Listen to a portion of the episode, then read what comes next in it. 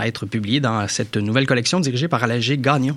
son auteur a en outre remporté en 2022 le prix Rosalie Silberman Abella de la Société royale du Canada, un, premier, un prix remis donc chaque année à un étudiant diplômé en droit de chacune des facultés de droit du Canada et étant le plus susceptible d'exercer une influence positive sur l'équité et la justice sociale au Canada ou dans le monde. Rien de moins. Alors, je me permets quand même de, le souligner. Euh, ceci étant dit, permettez-moi euh, d'accueillir notre invité, qui est à l'autre bout du fil, David Sans Chagrin. Bonsoir. Bonsoir. Merci d'être avec nous ce soir. C'est un plaisir euh, de te recevoir. On a convenu de se tutoyer quand on s'est parlé plus tôt. On va donc mener cette, cette, entrevue en se tutoyant à la bonne franquette. David, tu es titulaire d'un doctorat en sciences politiques de l'Université Laval. Euh, du Québec à Montréal, non pas Laval. C'est ici, ça. Euh, je dis faculté, je dis doctorat en sciences politiques, et là, j'ai fait référence à donc un prix pour les étudiants en droit, mais c'est parce qu'à la faculté, Université du Québec à Montréal plutôt, la faculté, c'est de sciences politiques et de droit. Je me trompe pas, hein? En effet, et, et, je, et je voudrais ajouter que je suis le seul qui n'est pas un étudiant en droit qui a gagné le prix euh, Abella Silberman. Parce que d'habitude, c'est juste des gens en droit. Donc, euh, je suis un politologue qui a osé m'aventurer sur le terrain des juristes. Bon, et euh, à, notre plus grand, plus grande joie, en fait, parce que votre livre est effectivement assez, assez remarquable. À mon avis, donc, euh, je le disais, euh, tu es titulaire d'un doctorat en sciences politiques, mais ta thèse, donc, déposée en 2021, s'intitule L'avènement du nationalisme constitutionnel au Canada, une analyse socio-historique des champs juridiques et étatiques canadiens. Donc, ton euh, plus récent ouvrage s'appuie sur ta thèse et tes intérêts de recherche vont donc de la théorie de l'État au droit constitutionnel en passant par la sociologie politique, le nationalisme et l'histoire des idées politiques. Le livre dont euh, on va discuter ce soir touche à tous ces sujets-là. Et pour amorcer la discussion, David, euh, commençons par définir euh, notre sujet. Si tu le veux bien, je, je l'ai dit, l'ouvrage s'intitule Le nationalisme constitutionnel au Canada. Première question toute simple. Qu'est-ce que le nationalisme constitutionnel et quelle forme il prend au Canada? Ben, c'est un phénomène qui est apparu avec la modernité et les grandes révolutions libérales. Donc, on peut penser aux révolutions américaines, aux révolutions françaises. Euh, des révolutions qui se sont faites au nom d'une charte des droits. Hmm. Euh, on, disait justement que l'ensemble des gens qui habitent sur le territoire ont certains droits inaliénables. Ça participait d'un récit collectif, d'un récit nationaliste. Donc, ce discours-là, euh, qui est quand même très emblématique de la France, qui est souvent un exemple qu'on cite dans les études sur les nations et les nationalismes, hmm. c'est l'idée justement qu'il y a un peuple, il y a une seule culture, il y a un seul ensemble d'institutions centralisées et un seul droit pour un territoire. Hmm. De nos jours, cette proposition-là, elle est banale, mais dans un contexte des sociétés européennes jusqu'au 17e, 18e siècle, où finalement, euh, c'est des sociétés qui sont souvent morcelées, le processus de centralisation et de construction de l'État moderne euh, été plus ou moins avancé. Donc l'idée que euh, c'est le centre d'un territoire, d'un territoire aux frontières définies, qui impose le même droit sur l'ensemble d'un seul territoire et qu'il y a une seule identité euh, qui est véhiculée et qu'on prétend qu'il y a une seule culture. Tout ça, c'est très, très, très récent dans l'histoire. Donc, je l'ai dit, c'est les révolutions américaines et françaises qui ont initié ça. Au Canada, on pourrait dire que cette espèce de nationalisme constitutionnel-là existait avant 1982, mais 1982 a d'une certaine façon institutionnalisé mhm. cette vision-là qui était portée par plusieurs intellectuels euh, depuis les années 1930 notamment Frank Scott, qui était professeur de droit à l'Université McGill. Hmm. Oui, et c'est ce que tu donc euh, étudies, euh, c'est ce que tu as étudié et que tu présentes dans ton livre. Et pour étudier ce phénomène-là, tu adoptes une approche particulière, l'approche socio-historique. Je disais qu'on allait parler un peu de sociologie ce soir. l'approche sociologie euh, socio-historique, pardon, quel est son avantage euh, pour expliquer le développement d'un mouvement nationaliste constitutionnel au Canada? Euh, je dirais que ça donne de la profondeur et à l'analyse, puis ça permet aussi de mieux comprendre un phénomène en étudiant comment il comment il, s'est développé, mais de, en reculant loin dans le temps. Je vais prendre un exemple. la plupart des politologues et juristes euh, qui ont étudié euh, la réforme de 82, qui au rapatriement de la Constitution, adopter de la Charte canadienne des droits et tout ça, vont s'intéresser à l'arrivée au pouvoir du Parti québécois et dire ah l'arrivée au parti euh, au pouvoir du Parti québécois a été le déclencheur qui a mené à ce que le gouvernement central veuille rapatrier la Constitution, mhm. adopte une charte des droits avec un discours nationaliste centralisateur pour contrer cette force-là qui pourrait déstabiliser le Canada et mener à sa rupture. Cette vision-là n'est pas fausse, mais elle n'est pas toute la vérité. Mhm. Donc, une vision socio-historique, c'est dire il y a des acteurs qui euh, appartiennent à un certain groupe social. Ils ont une certaine vision du monde. Ils ont un certain projet qu'ils portent. Et ces acteurs-là, leur action s'inscrit dans le temps long. Parce que euh, amener un changement majeur comme 1982 au Canada, alors que le Canada est un pays britannique, donc un pays de suprématie parlementaire, mhm. ça, ça pas de soi que le Canada devienne un pays à l'américaine avec une charte constitutionnelle des droits et des tribunaux très interventionnistes et qui, qui n'hésitent pas à innover en droit. Mhm. Donc on sort, on sort du schème britannique. Qu'est-ce qui s'est passé? C'est pas suffisant que ce soit le Parti québécois euh, qui arrive au pouvoir. Donc moi j'ai voulu reculer dans le temps et étudier justement la sociologie des acteurs et comment leur influence a pu grandir à travers l'histoire. Puis quand on recule dans le temps, ben, on trouve une génération d'acteurs qui, durant la Grande Dépression au Canada, se sont dit la protection des libertés au Canada est insuffisante. Dans le contexte de la Grande Dépression, les gouvernements municipaux, provinciaux et fédéraux répriment massivement les chômeurs, les communistes, les travailleurs, les témoins de Jéhovah et les minorités, euh, les minorités culturelles. Donc, les libertés conventionnelles traditionnelles à la britannique ne sont pas assez protégées au Canada. Donc, ce mouvement-là a précédé de loin 1982 et Pierre-Éliott Trudeau était le disciple de ces premiers précurseurs-là. Des gens comme James Woodward, le premier, euh, mhm. le premier député travailliste à la Chambre des communes, qui le, le premier, à la fin des années 20, s'est levé en Chambre et a réclamé un Bill of Rights à l'américaine pour le Canada. Mhm.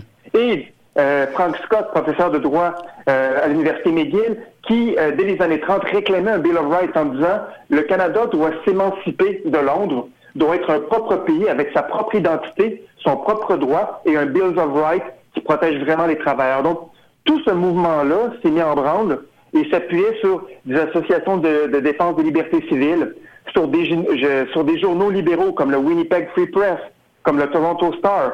Donc, c'est un, une mouvance très large d'acteurs et d'institutions qui, peu à peu, a vu son influence croître euh, euh, au Canada et deux des acteurs de ce mouvement-là sont Pierre-Éliott Trudeau et Bora Laskin, qui était juge en chef de la Cour suprême lors du rapatriement. Donc, avec la socio-histoire, on permet de voir comment les idées apparaissent, dans quel contexte, qui sont les acteurs qui les portent, puis comment tranquillement, à travers le temps, leurs idées se disséminent dans le corps social, dans le corps politique, mm.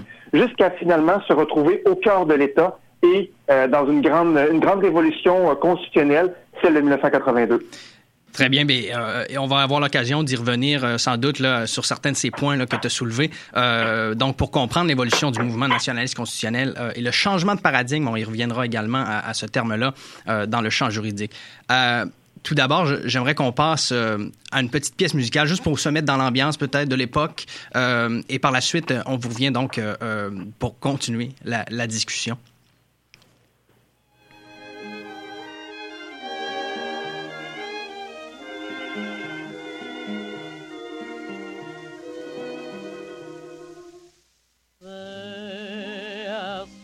how I knew my true love was true.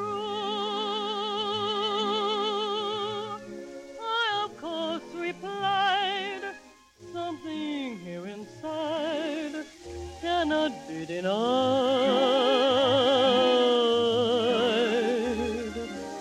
They said someday you'll find all who love are blind.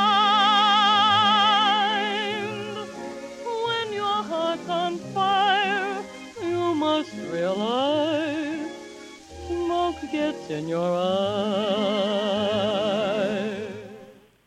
Alors, c'était euh, la pièce Smoke Gets in Your Eyes, vous l'aurez entendu, euh, popularisée en 1933 par la comédie musicale Roberta, une pièce qui a probablement déjà résonné dans la résidence des juristes réformateurs comme Frank Scott, dont on parlait euh, un peu plus tôt, lors peut-être de leur soirée passée à refaire le monde, qui sait. entrons maintenant dans le vif du sujet, si tu le veux bien, David. Parlons de ce que tu appelles le champ juridique canadien. Le terme champ est tiré du vocabulaire du sociologue français Pierre Bourdieu et il réfère, dans tes propres mots, à un espace social autonome doté de ses propres normes et pratiques. Et en ce sens-là, on peut parler d'échanges politiques, économiques, euh, juridiques, spécifiques même à un contexte particulier, euh, notamment le contexte national, d'où l'expression champ juridique canadien. Euh, tu constates qu'à la fin des années 30, en as glissé un mot, un changement de paradigme s'est effectué dans le champ juridique canadien. En quoi consiste ce changement de paradigme-là? Et, encore une fois, comment s'est-il opéré? Alors, on se remet dans le contexte de l'époque.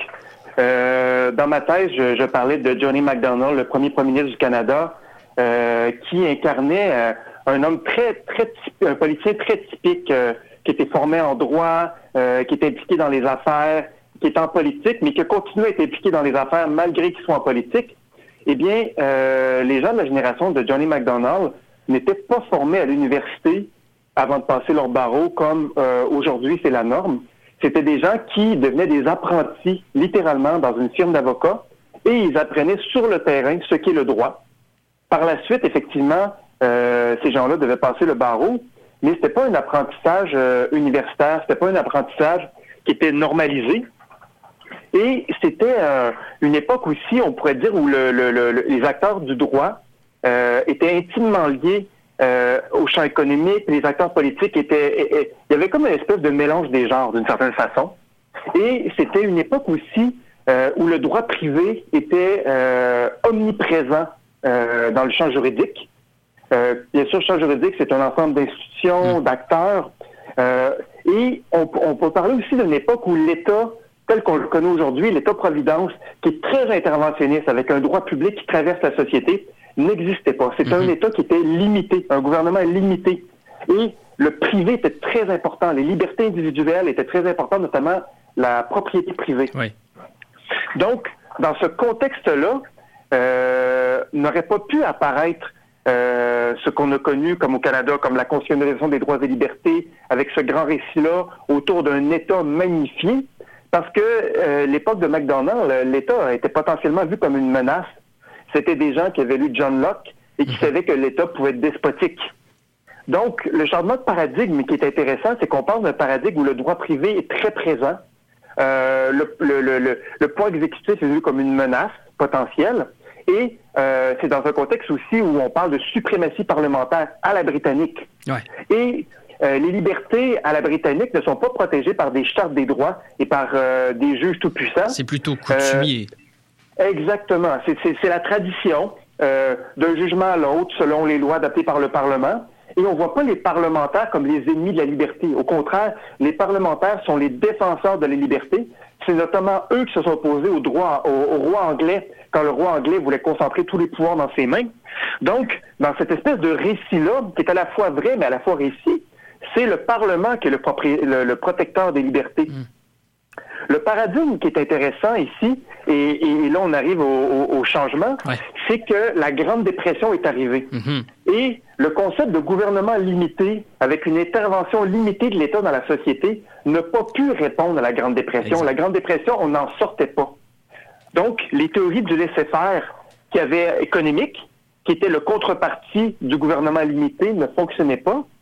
Puis on voit que dans le contexte de la Grande Dépression, là, les libertés britanniques traditionnelles valaient pas grand-chose quand c'était le temps de, de, de, de, matraquer les travailleurs, les chômeurs, qui mhm. voulaient réclamer finalement une certaine liberté, un certain droit à une dignité.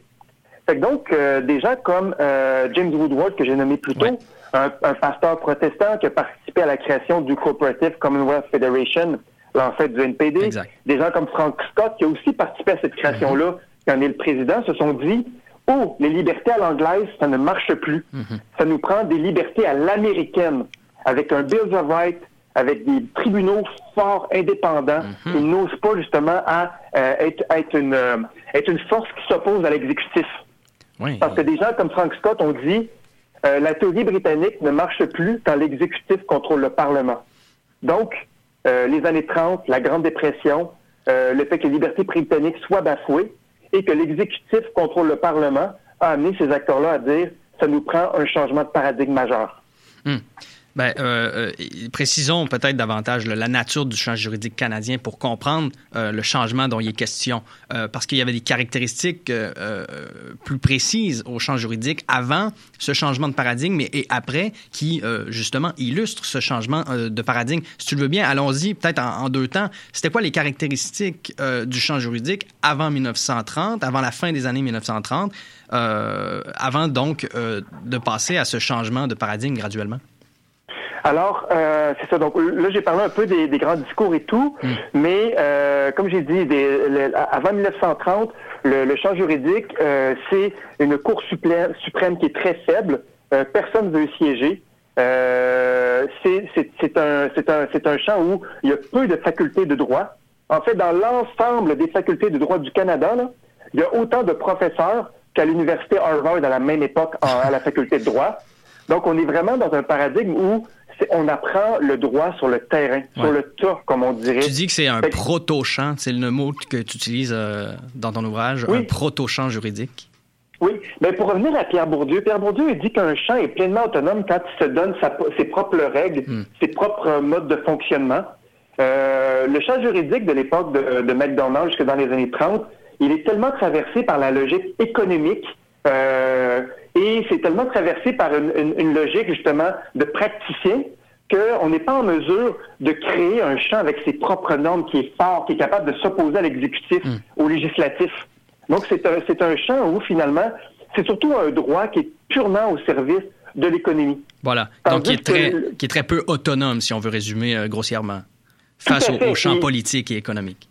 Exactement. Et ce qu'on voit apparaître peu à peu, justement, c'est que de plus en plus de facultés de droit apparaissent, il y a de plus en plus de professeurs. En même temps, il y a l'État qui n'a pas le choix de développer ses moyens d'action. Hmm. Puis quand l'État développe ses moyens d'action, elle utilise le droit, un droit public.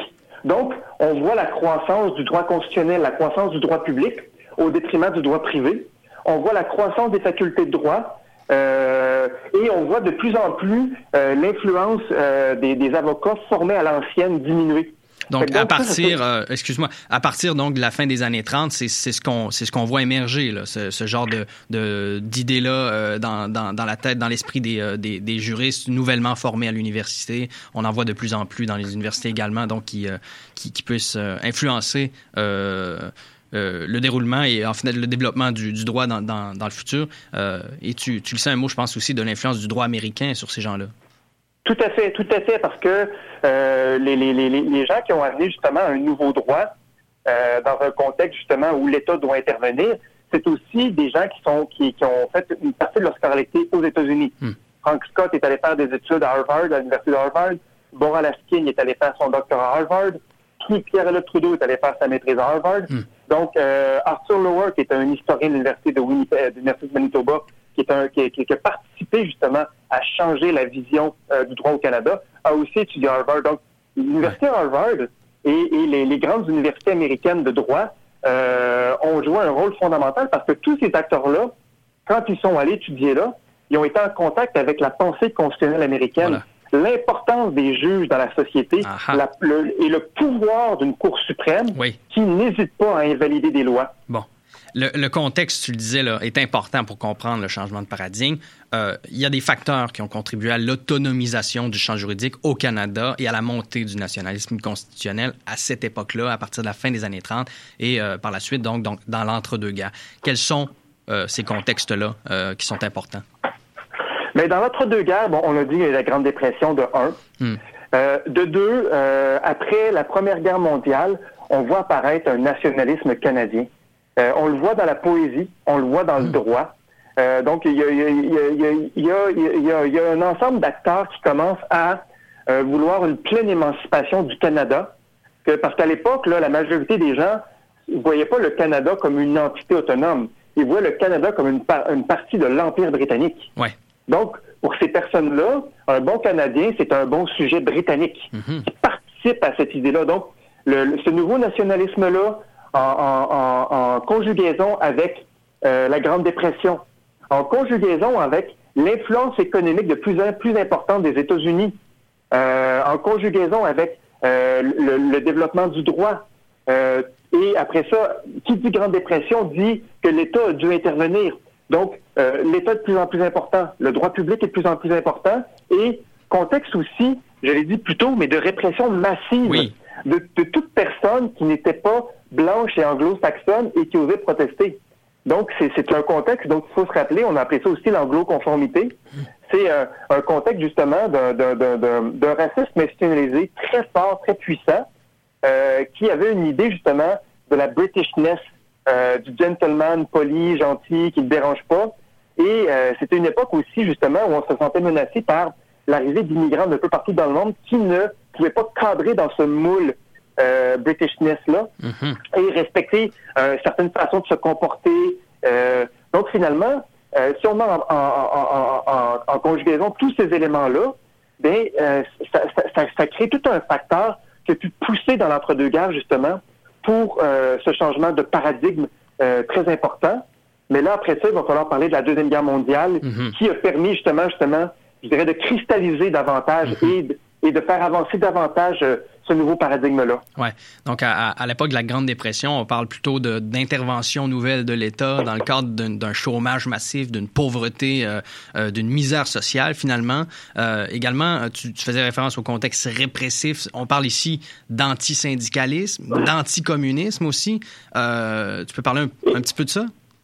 Oui, ben tout à fait. Puis quand, quand on dit anticommunisme à l'époque, là, euh, le, les, les, communistes ben c'est large, c'est-à-dire qu'à peu près n'importe quel chômeur qui proteste est un communiste, à peu mhm. près n'importe quel syndicaliste qui proteste est un communiste.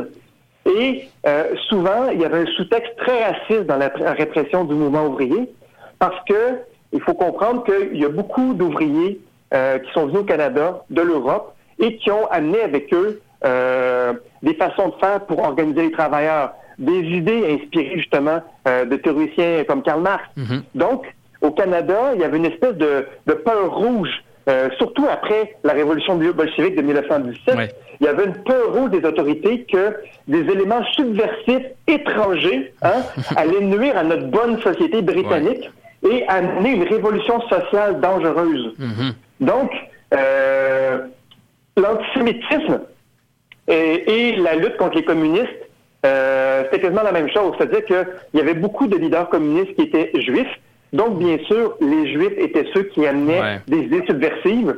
Et, euh, par exemple, parlons de la grève de Winnipeg de 1919. Mhm. La ville au complet est en grève. Euh, on a envoyé la milice, on a envoyé la, la, la, police montée, on a, on, a, on, a, on, a, on a matraqué les gens, il y a des gens qui sont morts, et on a déporté massivement les leaders, les leaders de la grève après les avoir arrêtés de manière euh, complètement liberticide. Ouais. Et dans ce contexte-là, justement, émerge une nouvelle génération d'intellectuels euh, inspirés par euh, la défense de ces gens-là et en même temps le nationalisme canadien, d'une certaine façon, même si moins british, comme on disait auparavant, mais véritablement plus canadien. Parmi cette génération-là, on trouve un groupe de juristes réformateurs, c'est euh, l'expression le, que tu utilises, euh, qui a préparé ce que tu appelles, encore une fois, la révolution des droits au Canada. Et tu expliques euh, aussi que le projet nationaliste constitutionnel s'est élaboré dans, leur esprit à eux, en fonction d'un habitus similaire. On reviendra à ce concept-là. Euh, je vous invite euh, à euh, écouter la pièce euh, qu'on va mettre en allant à la pause. Qui donne un indice de cet habitus dont on reparlera euh, chez les euh, juristes réformateurs. Il s'agit d'un poème écrit en 1943 par Frank Scott, un de ces juristes euh, réformateurs, mis en musique et récité par son ami à l'époque Leonard Cohen. Et écoutez bien les paroles et on vous revient donc dans quelques minutes. From bitter searching of the heart, quickened with passion and with pain, we rise to play a greater part. This is the faith from which we start. Men shall know commonwealth again from bitter searching of the heart. We love the easy and the smart, but now with keener hand and brain, we rise to play a greater part. The lesser loyalties depart, and neither race nor creed remain from bitter searching of the heart.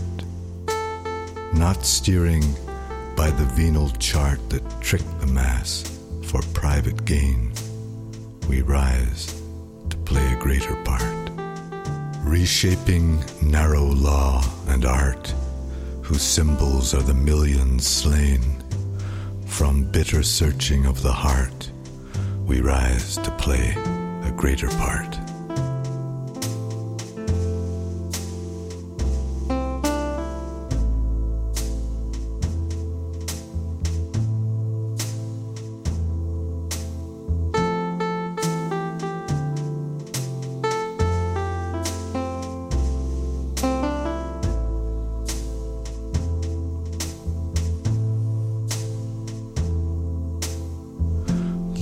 The faith from which we start. Men shall know commonwealth again. From bitter searching of the heart, we rise, to play a greater part.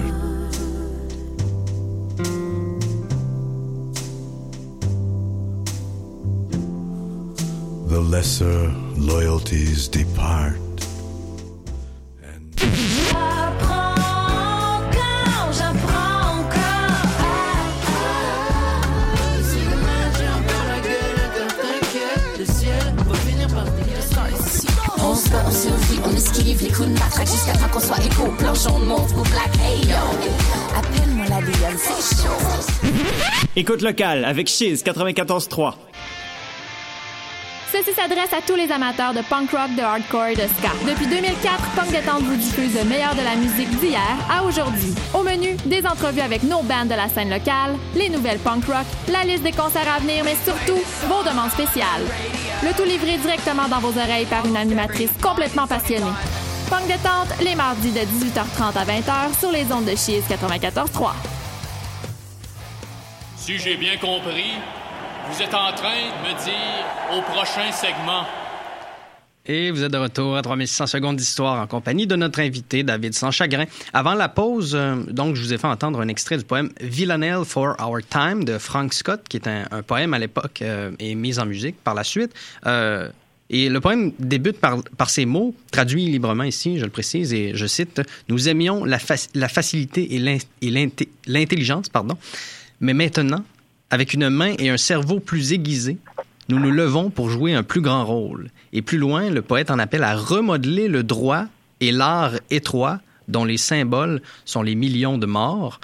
David sans chagrin, euh, cet appel à remodeler le droit que Scott juge étroit en 1943, c'est quand même révélateur de son esprit en tant que juriste. Euh, on pourrait même y voir un indice de son habitus, euh, un concept qui revêt un intérêt euh, tout particulier pour comprendre le développement du projet nationaliste constitutionnel par un groupe de juristes réformateurs à partir de l'entre-deux-guerres plus spécifiquement. L'habitus, expliques-tu, c'est l'incorporation par les individus d'un ensemble de normes, d'aptitudes, de valeurs, de savoir-faire, de pratiques, de schèmes de pensée, de vision du monde, autrement dit, ce qu'on peut aussi nommer la socialisation. Tout à fait. Compte en commun ces juristes réformateurs et en quoi leur socialisation ou habitus les a entraînés à adopter euh, un contre-discours juridique encore minoritaire à l'époque, celui du nationalisme constitutionnel, face à une autre vision politico-juridique, alors hégémonique carrément, se dire le paradigme britannique dont on parlait plus tôt? Ben, D'entrée de jeu, euh, les acteurs euh, qui ont participé de ce mouvement-là ont un élément en commun. Euh, ils ont fait de longues études universitaires, mais ils ont aussi un autre point en commun. Ils ne viennent pas de milieux hyper privilégiés. On s'entend, quelqu'un qui fait des études universitaires à cette époque-là n'est pas pauvre, mais ce n'est pas euh, ce n'est pas comme Johnny McDonald, le président de plusieurs plus grandes plusieurs, plusieurs grandes entreprises. Ce sont des gens qu'on dirait aujourd'hui de la classe moyenne supérieure, Mhm. euh, des gens relativement aisés, mais pas propriétaires des moyens de production, comme le Ah, dirait euh, oui. une analyse marxiste. Oui, oui. Donc, c'est la, c'est la, c'est la couche scolarisée de l'élite, en fait. Et, et, et le père de Frank Scott, par exemple, il était euh, ce qu'on appellerait aujourd'hui un curé, mais lui, c'était, euh, c'était dans, dans, dans l'église protestante. Donc, c'était un, un curé de l'église protestante. Euh, il appelle ça un archdeacon. euh, dans la ville de Québec à l'époque où il y avait Ah. une communauté anglophone importante à Québec. Et son père était aussi un poète avait fait des études euh, en Angleterre à l'université Oxford. Mhm. Son fils, son fils était aussi un poète Ouais. qui a fait des études à Oxford. Ensuite, euh, on a parlé tantôt de James Woodward, le premier pasteur, le premier député travailliste. C'est un pasteur protestant euh, qui est animé aussi par l'évangile social. Donc, pour lui, la révolution que Dieu promettait devait se réaliser sur terre en se battant avec les ouvriers. Donc, le- un, un espèce de sentiment d'égalité euh, animait ces gens-là, mais avec une foi, une, une, une foi ardente. Mais c'était des gens aussi, je parlais tantôt de James Woodward, il a, il a fait des études très avancées. Lui aussi est étudié euh, en Angleterre. Après ça, euh, parlons de Pierre Le Trudeau. Lui, c'est un peu une exception en ce sens que euh, son père était très riche, Ouais. mais Pierre Le Trudeau, il a fait de longues études. Il a étudié le droit à l'Université de Montréal, il a étudié la science politique et le droit à l'Université Harvard. Ensuite, il a étudié le droit et l'économie et la politique à, la London School of Economics. Donc, ce sont des gens justement qui euh, ont fait beaucoup d'études. Euh, ils, ils avaient, une, ils- ils avaient une, une foi en l'égalité. Euh, Trudeau est animé par ce qu'on appelle le personnalisme chrétien. Donc, euh, c'est un catholique, mais il est animé d'une foi chrétienne où euh, le- le- le- la visée euh, de la chrétienté ne doit pas se réaliser dans l'au-delà, mais sur terre en se battant. C'est pour ça que Trudeau, par exemple, lors de la grève d'asbestos, il était du côté des ouvriers, par exemple. Donc, il y a quelque chose d'intéressant, c'est la religion, les études, euh, le sentiment de l'égalité et l'implication auprès des désœuvrés. Et l'idée, justement, que le droit doit permettre un fair play. Le droit ne doit pas tout le temps favoriser les plus riches. Donc, il y avait un changement de paradigme majeur et ces personnes-là s'en sont, sont, sont venues justement à se retrouver tout naturellement ensemble. Donc, tantôt, vous avez parlé de Frank Scott. Euh, dans la maison de Frank Scott à Montréal, là, ben, on peut retrouver Pierre-Éliott Trudeau, on peut trouver Charles Taylor, Ouais. on peut trouver James Woodward. Donc, tous les grands, les grands intellectuels de l'époque, les grands intellectuels réformistes, passaient par la maison de Frank Scott. Mhm. Ouais. Et euh, donc, ça, ça faisait partie de leur socialisation qui était convergente, l'habitus. Cet habitus-là est à mettre en relation, encore une fois, avec le contexte. Euh, entre la fin des années 30 et le rapatriement de la Constitution en 81-82, il y a plusieurs événements majeurs même euh, qui alimentent le débat sur la protection euh, constitutionnelle des libertés. Euh, en quoi, par exemple, la Deuxième Guerre mondiale, on en a glissé un mot euh, brièvement, et euh, surtout la Déclaration universelle des droits de l'homme de l'ONU, ça c'est en 1948. Euh, en quoi ces deux événements-là euh, ont contribué à mettre ce débat-là, l'agenda politique, pour parler en termes euh, de marketing électoral ou politique? Eh bien, euh, je dirais que euh, lorsque la guerre a éclaté, euh, les appels au patriotisme faisaient de toutes parts. Donc, c'était pas le moment de s'opposer à la suspension des libertés. C'était pas le moment de dire que la, la loi sur les mesures de guerre qui a été adoptée en 1914 et qui n'a jamais été abrogée. Donc, c'est par une simple décision du gouvernement qui a demandé au, gouver- au gouverneur général de réactiver la loi sur les mesures de guerre. Donc, c'est la même loi qui était dormante et qui a été ramenée sans débat au Parlement. En Donc, 39, ça, on, on- on- on précise que c'est en Exactement. 39, ouais. Tout à fait. Donc, euh, l'idée justement de la suprématie parlementaire à la britannique s'impose que le Parlement participe des décisions, que le Parlement soit fondamental. En Angleterre, à la même époque, la déclaration de guerre à, à l'Allemagne nazie s'est faite par le Parlement. Tandis qu'au Canada, un pays euh, d'héritage britannique, ben, c'est le gouvernement, L'exécutif, exécutif finalement, ouais. c'est ça qui seul a réactualisé la loi sur les mesures de guerre. Donc, dans le début de la guerre, il n'y avait pas beaucoup d'opposants, même parmi les juristes réformateurs. Des gens comme Arthur Lower, comme Frank Scott, on les entendait moins. Mhm. Par contre, il y a un événement qui est arrivé, euh, un, un- un événement déclencheur, euh, je dirais, qui, qui- qui a pu cristalliser l'opposition de ces gens-là. Ouais. C'est euh, après justement l'attaque de Pearl Harbor, Ah, quand oui, le- oui. l'armée l'armée euh, impériale japonaise s'est attaqué justement le port américain euh, en eau profonde à Pearl Harbor. Mhm. Le sentiment de menace sur la côte ouest canadienne et sur la côte ouest américaine a mené justement à... il faut dire aussi que le racisme anti-japonais était très fort hein, Ouais. en Colombie-Britannique à Ouais. l'époque. Donc, ça prenait pas grand-chose pour se Mhm. dire que tous les Canadiens japonais de la côte ouest étaient des potentiels Exact. ennemis qui allaient saboter les lignes et préparer l'invasion de l'armée impériale Mhm. japonaise. Donc, pression incroyable de l'opinion publique. Euh, Mackenzie King a décidé justement de, de déporter l'ensemble des Canadiens japonais. Donc, on parle de 22 000 personnes Wow. qui habitaient en Colombie-Britannique, qui ont été déplacées dans des camps de travail. Tous leurs biens ont été saisis, vendus pour une bouchée de pain. L'argent a servi aux Canadiens japonais à payer leur propre emprisonnement. Et ces gens-là, après la guerre, ne pouvaient pas retourner sur la côte ouest parce qu'ils étaient vus comme une menace. Mhm. Donc, cet événement-là a commencé à cristalliser. Donc, euh, le, le- le- le déplacement des Canadiens japonais de la côte ouest a pas, a pas levé beaucoup, beaucoup, beaucoup, beaucoup euh, de protestations. Il y a des gens comme Frank Scott qui ont pris la parole en public pour la dénoncer dans les médias. Ouais. Mais encore, il y a des gens qui se disent Ah, mais c'est quand même raisonnable, il y a une menace potentielle. Mais lorsqu'on est passé à l'étape suivante, la déportation des Ouais. Canadiens japonais vers le Japon, là, c'est là que la goutte qui a fait déborder le vase. Ouais. Et là, il y a des gens comme John Diefenbaker, qui était à l'époque est un député d'arrière-ban du Parti conservateur du Canada, euh, du Parti progressiste conservateur du Canada, s'est levé, est devenu un champion des libertés civiles. Mhm. Euh, Arthur Lower, donc, et, et il y a toutes sortes d'organisations qui se sont mises en place pour défendre justement les Canadiens japonais.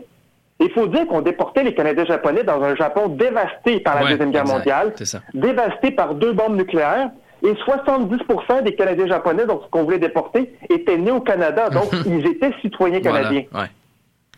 Quand même. Et si on parle de, de la Déclaration universelle des droits de l'homme de l'ONU, c'est important, ça aussi, c'est en 48? Tout à fait. Et je vais rajouter un élément aussi. Ouais. Euh, quand on a déplacé les Canadiens japonais de la côte ouest pour les mettre dans des camps, euh, le sondage Gallup de l'époque disait qu'il y avait un soutien majoritaire.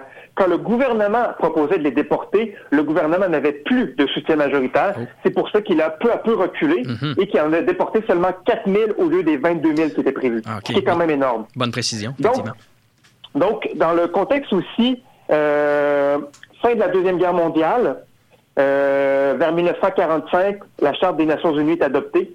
On se dit que jamais plus on ne va connaître une guerre comme ça et que jamais plus on ne verra de violations massives des libertés civiles et, et- et- et des génocides et des déplacements de population comme on a vu.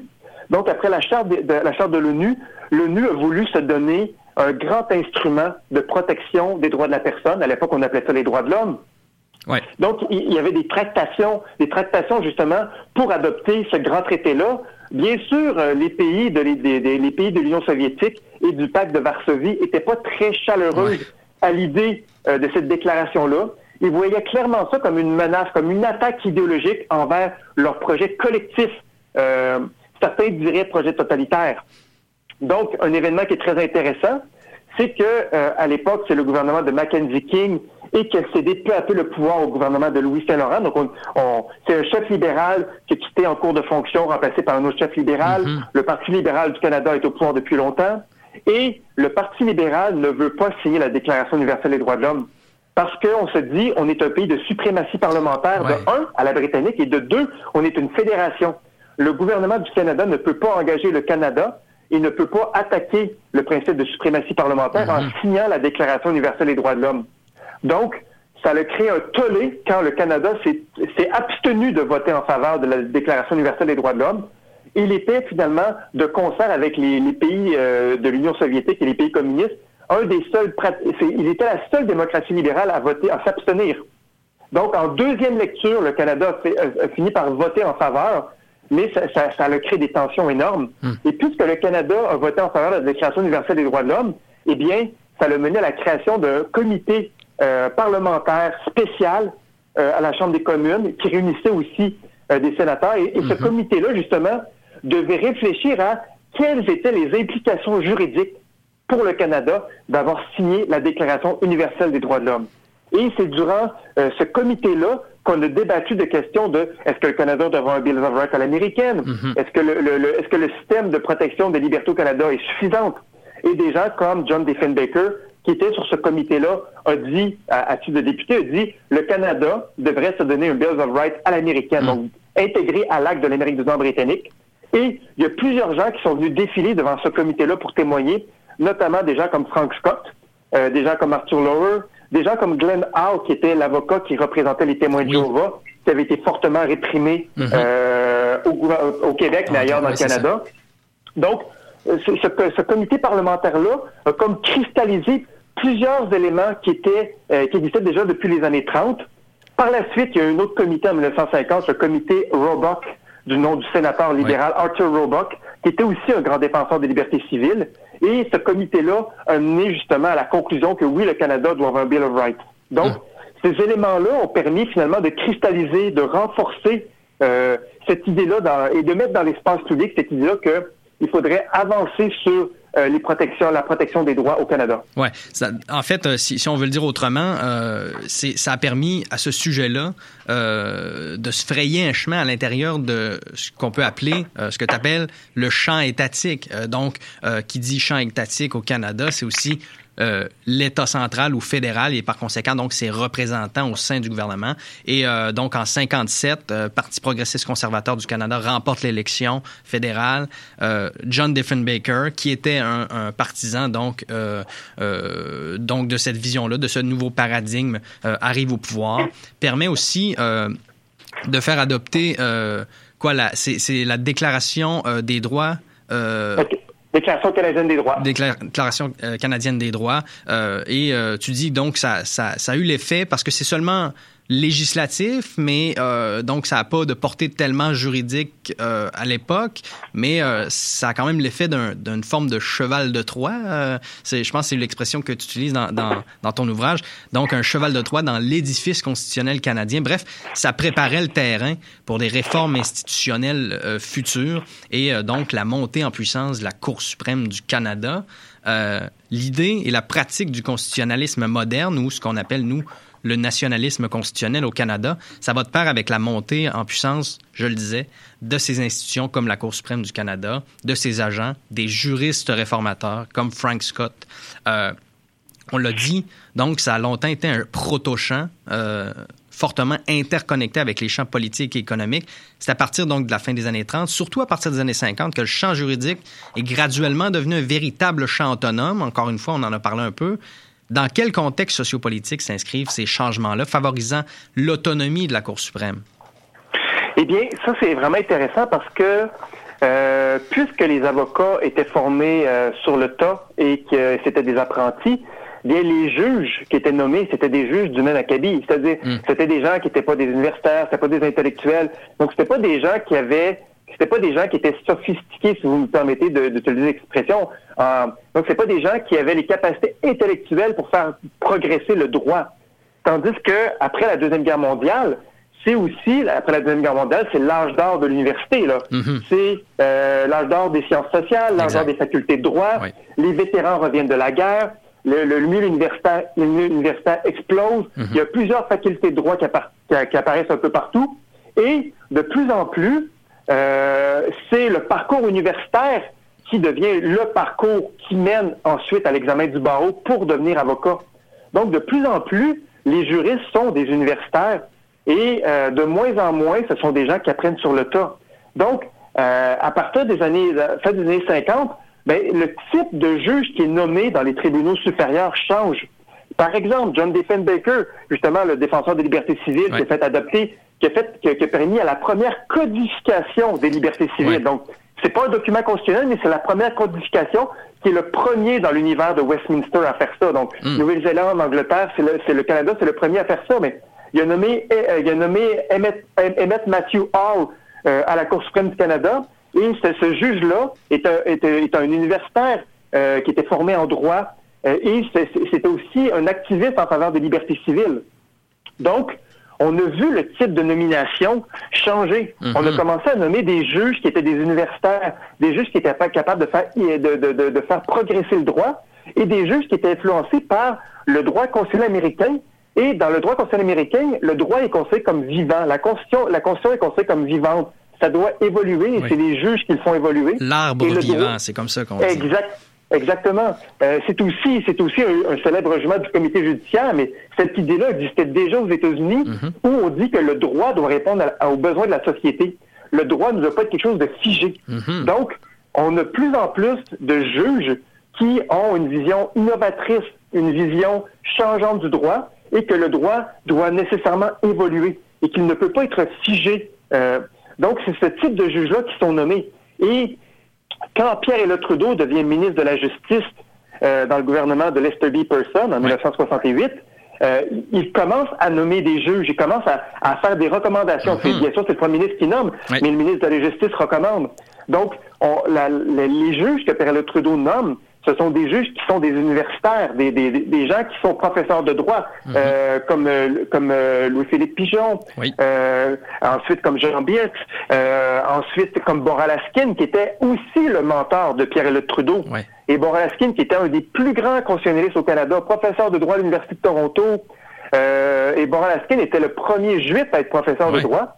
Ça a aussi été le premier juif à être euh, juge de la Cour suprême et juge en chef. Et d'ailleurs, ce n'est pas un hasard aussi que c'est un juif qui a écrit euh, la- le premier Bill of Rights au Canada, c'est celui de la Saskatchewan en 1947.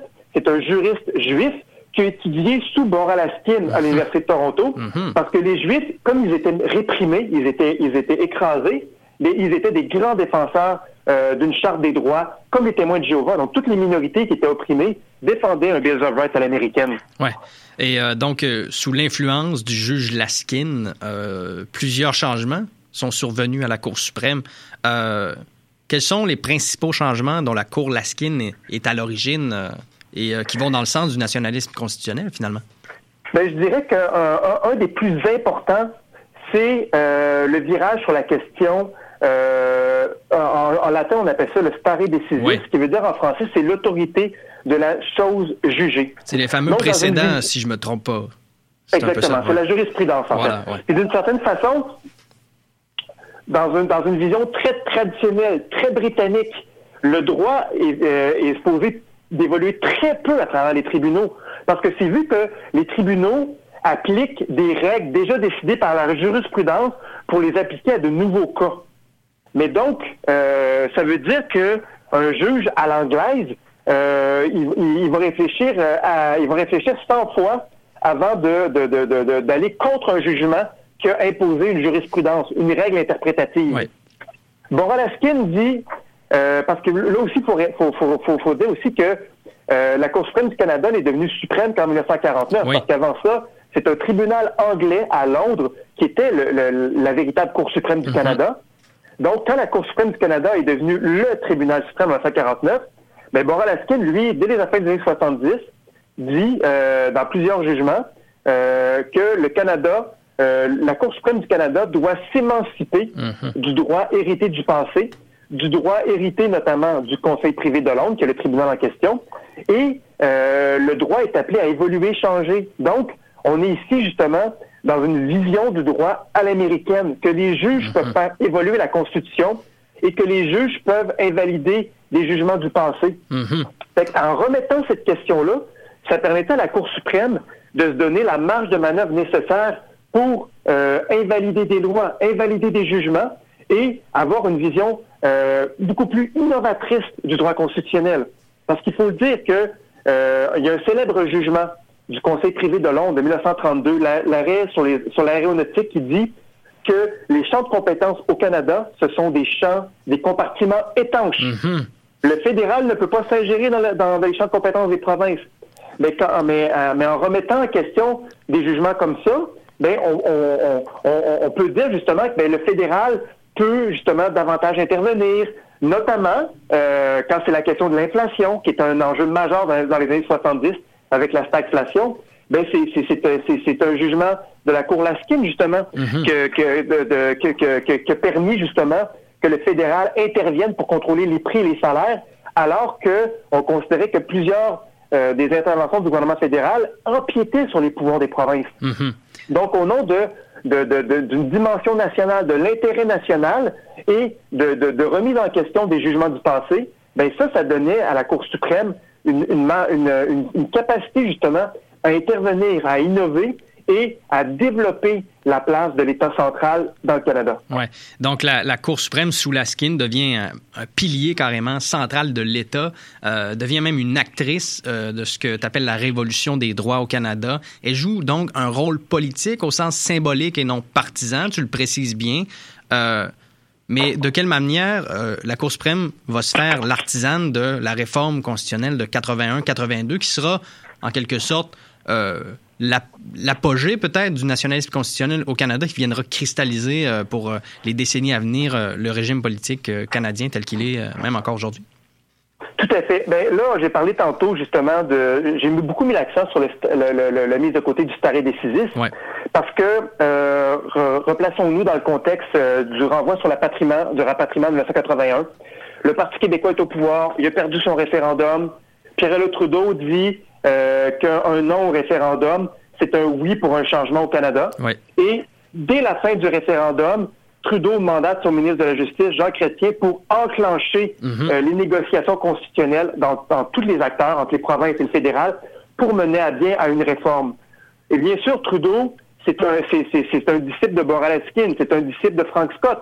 Donc lui, qu'est-ce qu'il a en tête comme réforme? C'est un Bill of Rights à l'américaine, Voilà. rapatrier la Constitution et que le Canada soit pleinement indépendant de Londres. Le hic dans tout ça, c'est qu'il y a une convention constitutionnelle, donc euh, une règle de droit non écrite, mais qui existait au Canada. Toute modification constitutionnelle devait avoir l'unanimité des provinces et du fédéral du- dès, dès le moment que ça affectait les pouvoirs des provinces. Et euh, par la suite, on envoyait une résolution au Parlement de Londres, parce que la Constitution du Canada était une loi britannique jusque- jusqu'en 1982. Donc, c'est le Parlement de Londres qui amendait la Constitution du Canada, donc l'acte de l'Amérique du Nord britannique, s'il y avait consentement entre les provinces et le fédéral. Donc, jusqu'en 1981, c'était ça, la Convention constitutionnelle. Et tous les acteurs étaient au courant et se sentaient liés par cette convention-là. On, on- et donc, la Cour suprême du Canada, en 1981, dans ce renvoi-là, donc dans la Cour Laskin, a Le dit... renvoi sur le droit de veto du Québec, si on veut le dire de manière euh, plus claire. là. Ça, c'est le deuxième, en fait. Ça, oui. celui de 1982. Le, le- celui de 81, c'est le, c'est- je crois, c'est le renvoi sur la, la modification de la Oui, Constitution. renvoi sur le rapatriement, non? Quelque chose comme ça? Ben, on, l'appelle le renvoi sur le rapatriement dans un langage euh, Ouais, c'est ça. Plus commun, ouais. plus, plus commun exactement. Et le deuxième de 1982, c'est le renvoi sur le droit de veto du Québec. Oui. Mais je voudrais me concentrer sur le Oui, renvoi oui. de 81 parce que euh, la majorité des juges dans le renvoi de 81 ont dit il y a effectivement une convention constitutionnelle qui existe au Canada, mais ça n'implique pas l'unanimité des provinces et du fédéral. C'était un nombre Donc- substantiel, quelque chose comme ça. Exactement. Mais quand la Cour suprême a rendu ce jugement majoritaire-là, elle a innové en droit de manière incroyable. Ouais. Parce qu'elle a complètement réécrit la règle euh, constitutionnelle de modification qui existait, qui n'était pas écrite, mais que les acteurs connaissaient. Donc, Ouais. et donc la Cour suprême a dit oui, il y a une convention, mais ça prend euh, le soutien d'un nombre, comme vous l'avez dit, d'un nombre substantiel de provinces. Eh bien, ça, ça a été, ça, a été- ça, ça veut dire aussi que le gouvernement Trudeau pouvait légalement agir de manière unilatérale, comme si le Parlement central représentait à lui seul l'entièreté du Canada, qui est pourtant une fédération. Mais ils ont dit, mais d'un point de vue conventionnel, ça, ça serait mieux d'avoir le soutien de, plus- de plusieurs provinces, d'une majorité de provinces. Ouais. Ça lui donnait, Donc en fait, ça- euh, ça le dédouanait pour, euh, dans les circonstances, finalement, euh, procéder sans l'accord, et spécifiquement dans ce cas-ci, du Québec. Tout à fait, mais en même temps, ça crée aussi une nouvelle dynamique. Oui. Parce que euh, si chaque province sait que son vote est essentiel pour que la réforme passe, les provinces vont peut-être être plus euh, revendicatrices face au pouvoir central. Mm-hmm. Par contre, si les provinces savent que c'est juste une majorité de provinces qui est nécessaire pour que la réforme aille de l'avant, elles ont avantage à négocier le plus rapidement possible Mm-hmm. pour avoir le meilleur entente possible. Donc là, ça crée une dynamique un peu comme on le voit dans les négociations en santé. C'est le gouvernement fédéral commence à s'entendre avec certaines provinces qui signent, et peu à peu, les grandes provinces sont isolées et finalement signent à la fin. Ouais. Donc, euh, on appelle ça aussi la- le, le- le dilemme du prisonnier. On a avantage à dénoncer son collègue avant que euh, on soit pris justement à être dénoncé euh, nous-mêmes et Ouais. qu'on ait une peine de prison plus grande. Donc, toutes les provinces avaient maintenant avantage à négocier et le front des huit provinces qui s'opposaient au gouvernement fédéral s'est peu à peu effrité jusqu'au fameux novembre 1981, ce qu'on appelle au Québec la nuit des longs couteaux, Ouais. où euh, les provinces se sont, anglophones se sont tous entendus avec le gouvernement fédéral pour rapatrier la Constitution avec une charte des droits sans le Québec. Ouais. Euh, question, euh, dernière question, parce que le temps file. Euh, à la lumière donc de l'approche, avec tout ce qu'on a dit euh, jusqu'à présent, qui révèle un peu l'approche socio-historique que tu as utilisée, comment est-ce qu'on doit interpréter ce que tu appelles la révolution libérale des droits de 82 spécifiquement? Ben, je pense que euh, on peut pas juste voir ça comme une attaque envers le Québec, euh, comme une façon de, de bloquer le Québec. C'est- un projet qui est beaucoup plus profond, qui traverse euh, euh, l'ensemble de, de- de- de l'histoire et de la sociologie canadienne depuis les années 30.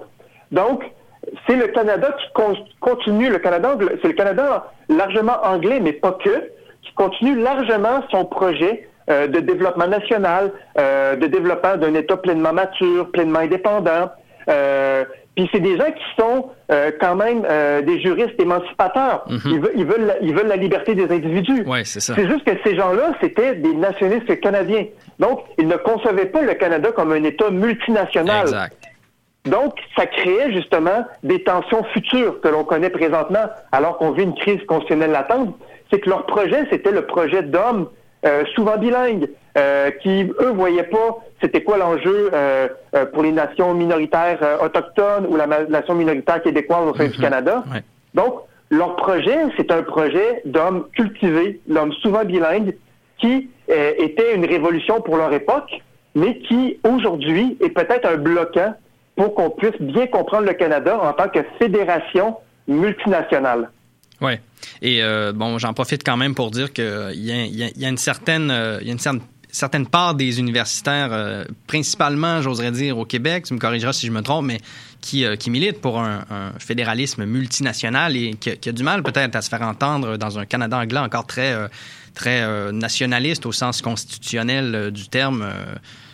Est-ce que je me trompe? Ah, tout à fait, tout à fait. Et, et, euh, il y a un grand intellectuel canadien-anglais, Philippe, Philippe Resnick, qui a écrit un livre qui s'appelle Thinking English Canada. Et il écrit ça en 1994, puis il dit la nation canadienne est une nation qui ne se voit pas, ne se pense pas et ne se conçoit pas comme nation.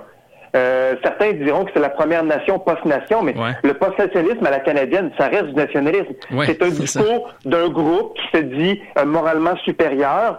Euh, L'enjeu derrière ça, c'est que euh, le Canada a fait sa révolution, le Canada poursuit euh, l'approfondissement de sa révolution depuis 82, et il n'y a pas de recul. Donc, des voix comme celle des gens comme Guy Laforêt, comme Alain Gagnon, euh, une nouvelle génération aussi comme Félix Mathieu, il y a peut-être moins de chances à ce que le Canada anglais puisse les entendre, les écouter et puisse comprendre que euh, c'est une proposition authentiquement fédéraliste qu'ils mettent de l'avant. Ouais. Euh, ce ne sont pas des sécessionnistes, c'est une proposition Exact.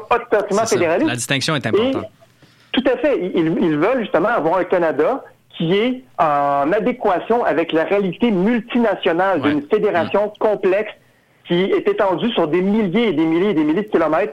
Ça ne peut pas que se gouverner du centre. Et cette pensée-là, c'est sans doute développée, par contre, on pourrait le, le noter, euh, en réaction, euh, sans, sans dire que ce sont des réactionnaires, loin de là, mais en réaction peut-être à, à- à cette, euh, à cette euh, cristallisation du, du modèle euh, canadien du nationalisme constitutionnel. Mais là, je m'avance et euh, le, le temps file, on, on va devoir se quitter. Un grand merci euh, d'avoir accepté notre invitation. C'était vraiment intéressant, euh, David Sans-Chagrin, et euh, je- j'espère que les gens iront, euh, iront lire ton livre. Euh, C'est fascinant, je les encourage euh, grandement à le faire. Et euh, donc, on, on doit se quitter, on se laisse en musique et, et par la suite, ben, on se dit à une prochaine.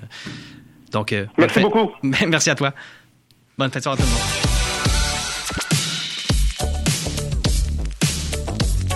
Vous écoutez Chiz 94.3 FM à Québec.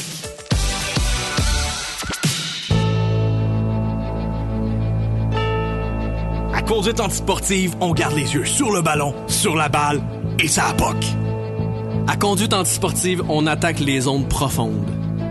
L'émission est pas finie tant que c'est pas fini. On vous promet 60 minutes vraiment intenses, sauf pendant la pub. Conduite antisportive, mardi et jeudi de 15h à 16h sur les ondes de Chiz Je voulais vous 94.3. inviter à écouter Les Architectes du Son, émission 100% rap. C'est du lundi au vendredi dès 17h30 sur les ondes de Chiz 94.3 FM.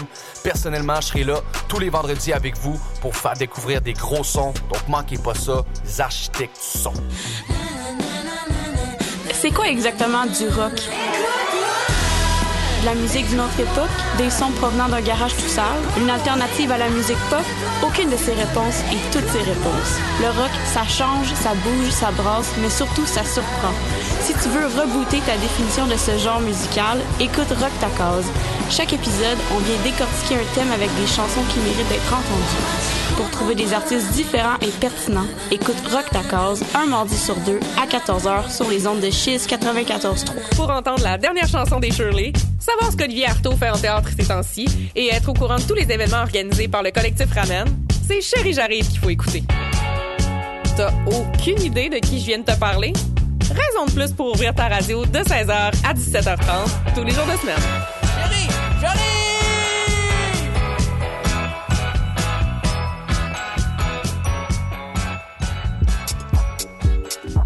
A priori, c'est un cocktail de jasette à saveur politique, sociale et militante, gracieuseté des étudiants et étudiantes en affaires publiques et relations internationales de l'Université Laval. Au menu, des conversations dynamiques, informées et engagées qui vous feront réfléchir. Donc, si vous voulez écouter des jeunes politisés, vous partagez ce qui les anime ou ce qui les garde éveillés la nuit, c'est un rendez-vous les mercredis 10h sur les ondes de Chiz 94.3.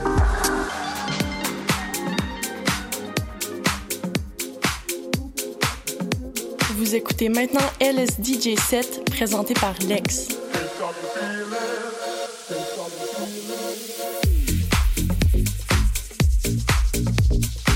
Explorons ensemble la musique électronique dans un DJ set d'une heure en continu. Retrouvons-nous tous les derniers dimanches du mois sur les ondes de Chiz 94.3 FM. Le temps d'un ginto, c'est le moment parfait pour décompresser avant le week-end. Les vendredis de 14h30 à 15h, joins-toi à Rosalie ses invités pour un moment de détente. Des invités dynamiques, des discussions stimulantes, des gintos et ben du fun. Voici ce qu'on te promet pendant une demi-heure à toutes les semaines. Le temps d'un ginto, tu veux pas manquer ça.